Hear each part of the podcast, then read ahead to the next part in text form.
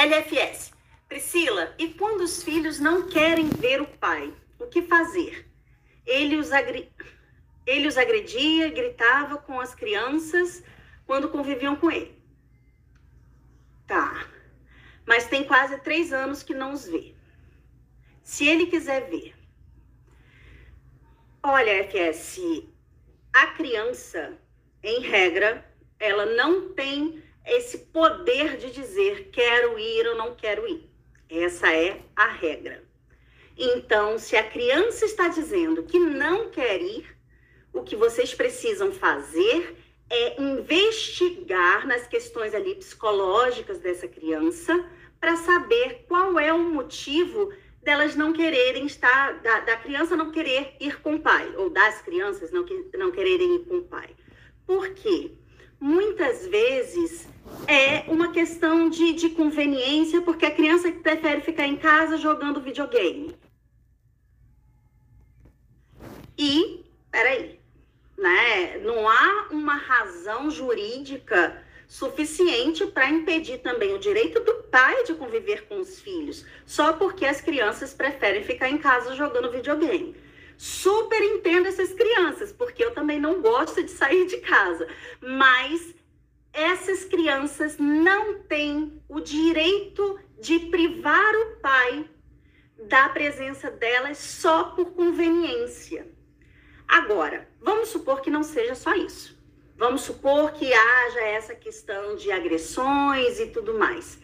Aí a gente precisa tratar o emocional dessas crianças. Porque se há três anos o pai fazia isso, não significa que ele vai continuar fazendo agora. E a gente precisa que as crianças tenham convívio, tanto com o pai quanto com, tanto com o pai quanto com a mãe, porque é a família dessas, dessas crianças.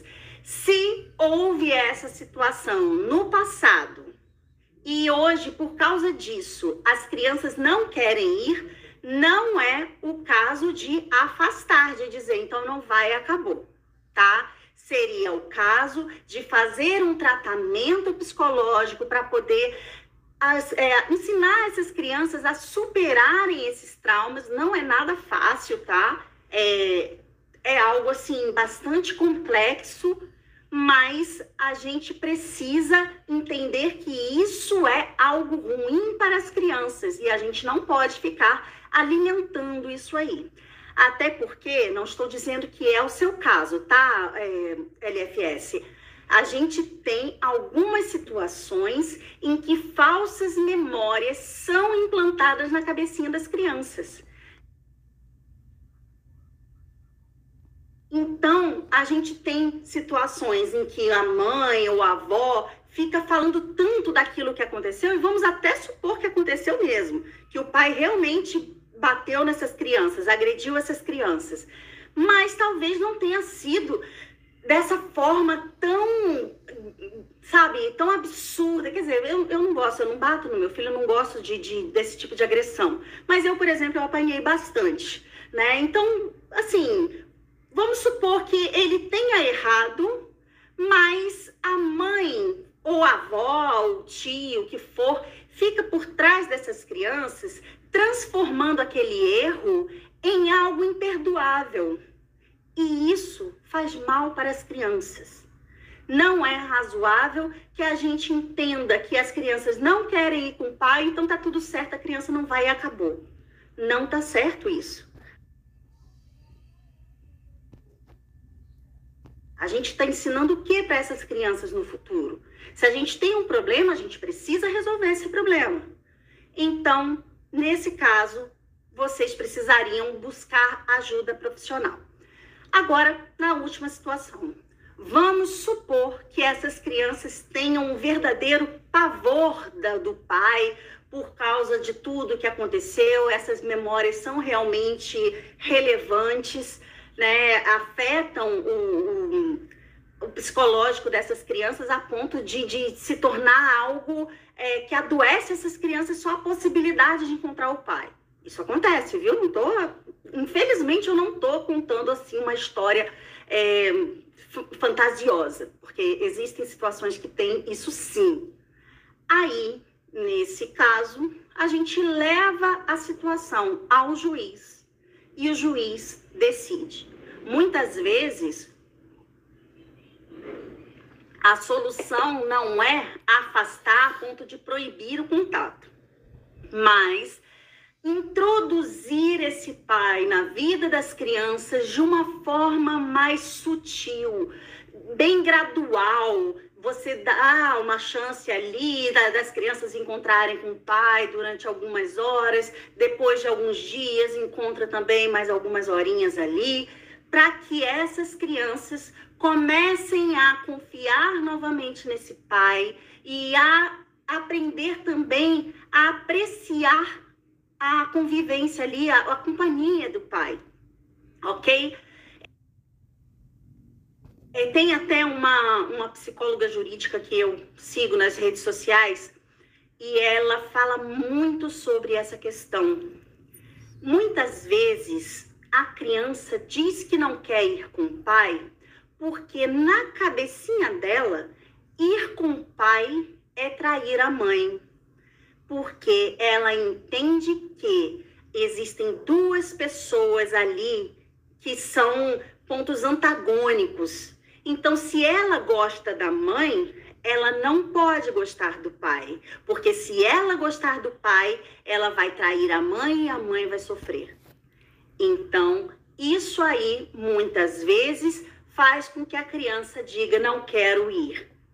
Mas a, cabe à mãe aí, nesse caso, trabalhar essas crianças, entender o que está havendo, dizer, olha, mas você precisa ir, vai ser bom para você. Eu gostaria que você fosse para você não perder contato com seu pai. Tem os defeitos dele? Tem, mas é o seu pai. Entendeu?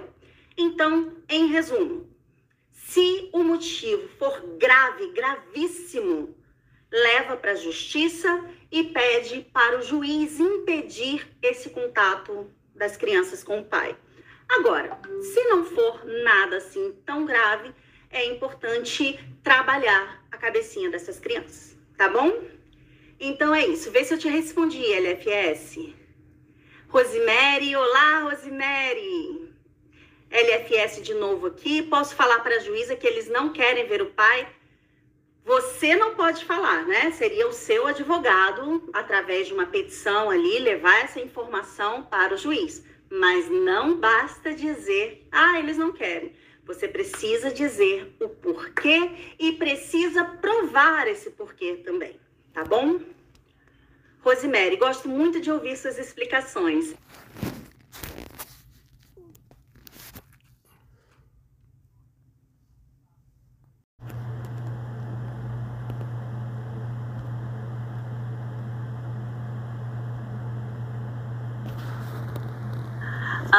Vamos seguindo aqui. LFS. É realmente isso, Priscila. Eles têm pavor. O filho era agressivo, tirava notas baixas e depois que deixou de conviver, ele transformou em outra criança. Hoje ele é obediente, tira ótimas notas. Já insisti para eles falarem com o pai, mas a filha até chora quando fala. Então, LFS, é o caso de levar para terapia, tá?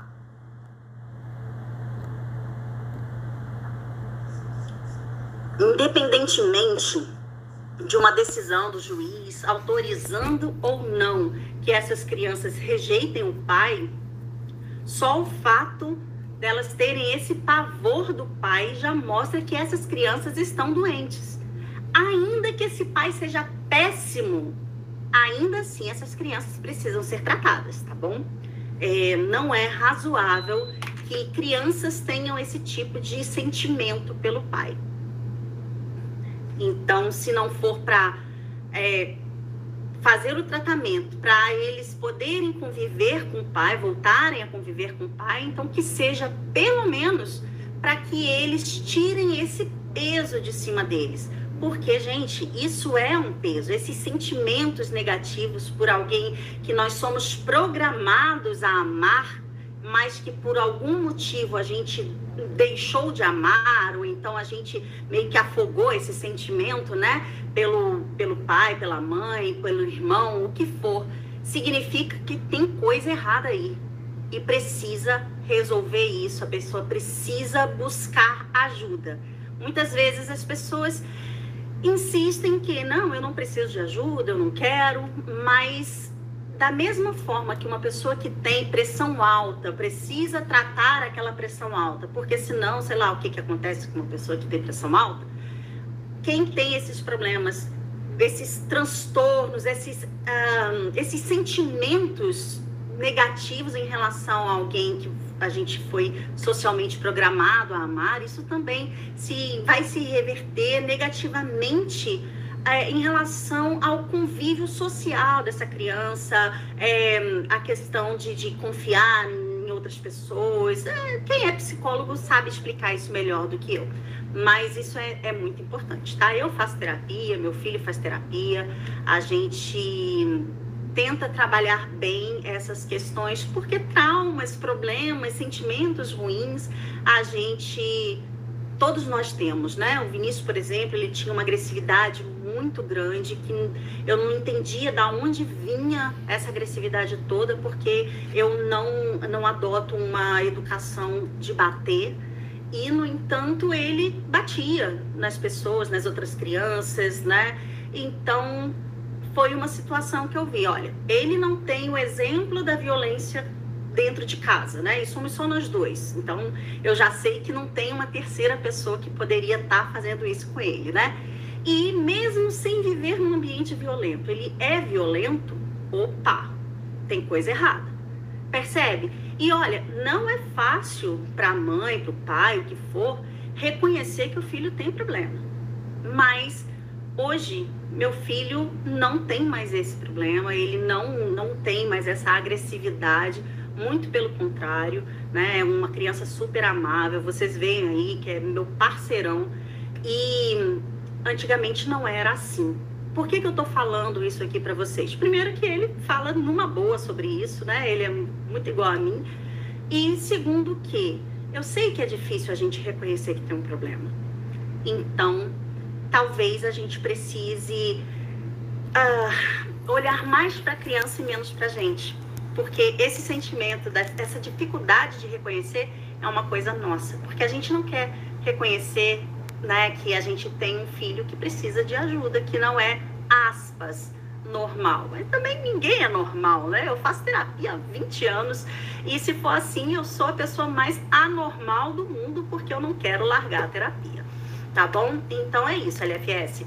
Pensa direitinho, ainda que seja o caso de você pedir para o juiz afastar pai e filho, ofereça um tratamento para essas crianças, porque essas crianças estão doentes.